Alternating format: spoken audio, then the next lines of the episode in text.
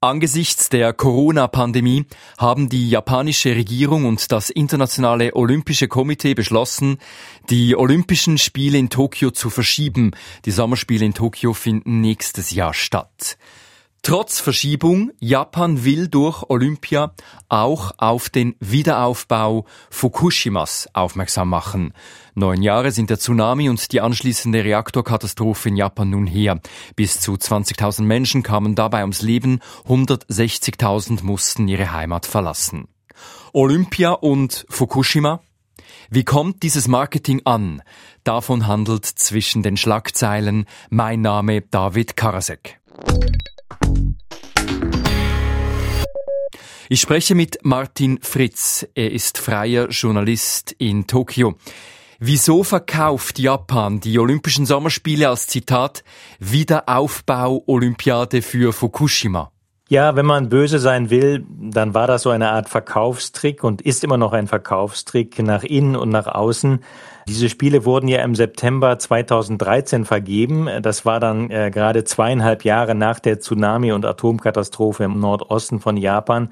Äh, und die Welt hatte natürlich damals noch diese furchtbaren Bilder von diesen riesigen Wellen und explodierenden Atommeilern im Kopf. Und da hat natürlich die Aussicht auf so friedliche und bunte Spiele so eine psychologische Linderungswirkung gehabt. Äh, und natürlich musste auch Premierminister Shinzo Abe, der damals persönlich diese Bewerbung geleitet hat, die extrem hohen Kosten von Olympia rechtfertigen. Äh, und deshalb kam dann diese Idee mit den Wiederaufbauspielen zustande. Und das hat man dann brav äh, bis heute weiter fortgeschrieben. Und jetzt ist es so, eine Austragungsstätte nächstes Jahr ist Fukushima. Mehrere Spiele im Soft- und Baseball, die sollen im Stadion am Stadtrand von Fukushima Stadt ausgetragen werden. Wie kommt das an? Ja, im Prinzip ist das natürlich äh, gut und das begrüßt man, aber hm, von den Offiziellen in der Region sagt das natürlich keiner offen. Äh, gleichzeitig sieht man diese Vorrundenspiele natürlich äh, als so eine Art von Alibi-Veranstaltungen. Die Stadt Fukushima war von der Katastrophe ja gar nicht betroffen. Die ist 80 Kilometer von der Küste entfernt. Da wurde nichts überschwemmt, nichts richtig zerstört, nichts verstrahlt. Also wenn man dort jetzt ähm, so ein paar symbolische olympische Wettkämpfe stattfinden lässt, dann ist das Ziel doch ganz klar, dass man den Namen Fukushima von diesem Negativ-Image befreien will, äh, ohne dass man die Sportler irgendeinem Risiko aussetzt. Sie sagen also, Kritiker würden behaupten, Japan missbrauche die Olympischen Spiele als Propagandainstrument. Die Spiele sollen beweisen, dass in Fukushima alles unter Kontrolle ist. Ist das der Fall? Naja, das Ganze hat zwei Seiten. Äh, einerseits will Japan natürlich den Eindruck erwecken, diese Atomkatastrophe sei überwunden. Äh, einige Länder haben ja immer noch eine Importsperre für Lebensmittel aus der Region, zum Beispiel Südkorea.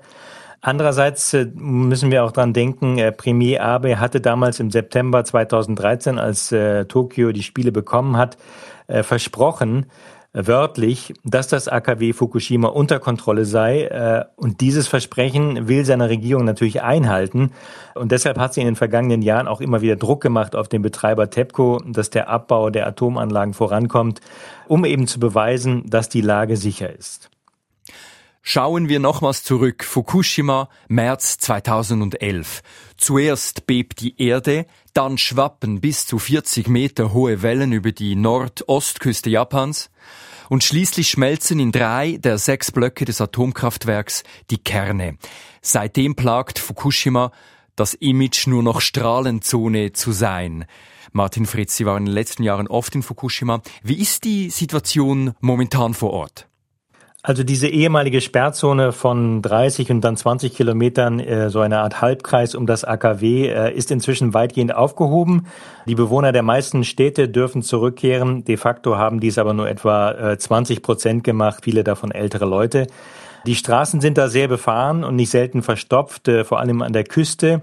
Das äh, AKW ist ja eine der größten Baustellen der Welt. Da arbeiten täglich Tausende von Arbeitern, die natürlich da immer hin und zurück gefahren werden müssen. Ähm, dann sieht man relativ wenig bebaute Felder, also wenig Reis, wenig Gemüse. Stattdessen liegen da sehr viele, auf sehr vielen Feldern äh, Tausende, Zehntausende von schwarzen Säcken mit Dekontaminierungsabfällen, die schwach radioaktiv sind. Äh, inzwischen sind sie meistens mit grünen Decken abgedeckt, damit das nicht ganz so hässlich aussieht. Es gibt da auch ein positives Zeichen aus jüngster Zeit. Ähm, die Bahnlinie, die Joban-Linie entlang der Küste ist äh, am 13. März wieder eröffnet worden. Neun Jahre lang war diese Nord-Süd-Verbindung unterbrochen. Die fehlenden 20 Kilometer äh, wurden lange Zeit mit Bussen überbrückt. Ähm, das liegt daran, weil die Bahnarbeiter wegen der Radioaktivität keine neue Gleise verlegen konnten, die damals vom Tsunami weggeschwemmt wurden.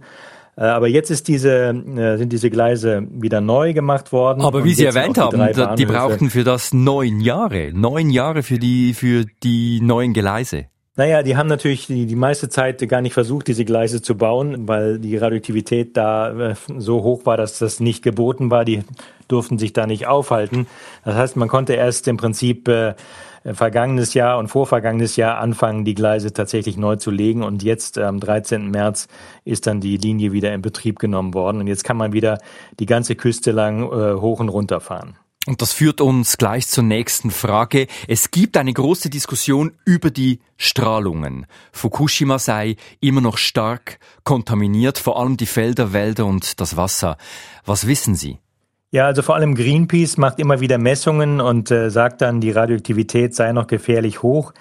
Naja, also Greenpeace verfolgt aber natürlich eine politische Absicht. Das ist also ein bisschen mit Vorsicht zu bewerten. Äh, ich schätze das so ein, dass die Dekontaminierung schon erfolgreich war. Äh, aber man hat eben nur äh, die Straßen und die Häuser äh, gereinigt.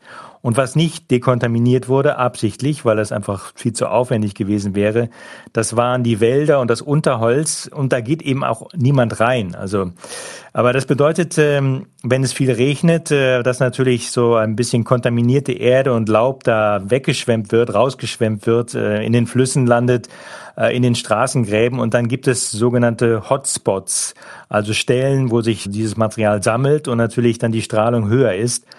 Das ist natürlich jetzt nicht dramatisch gefährlich, da setzt sich ja keiner drauf.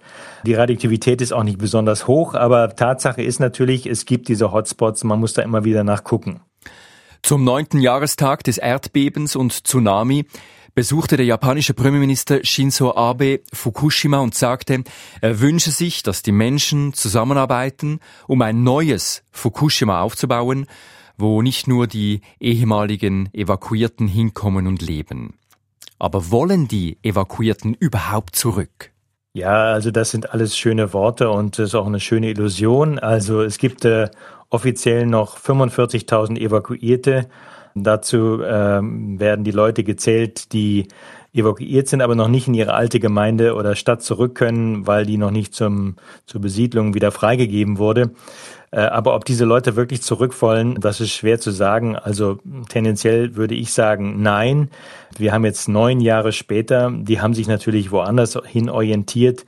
Äh, und man darf auch nicht vergessen, das Leben in dieser hm, Region äh, ist stressig, jedenfalls in diesem alten Umkreis von 20 Kilometern um das AKW. Da stehen überall neben der Straße und vor dem Rathaus und äh, manchmal auch in der Schule Digitalanzeigen mit der aktuellen Strahlenbelastung. Also man wird auch ständig daran erinnert, dass es eigentlich äh, nicht so eine optimale äh, Wohngegend ist und das schreckt natürlich die Leute auch ab.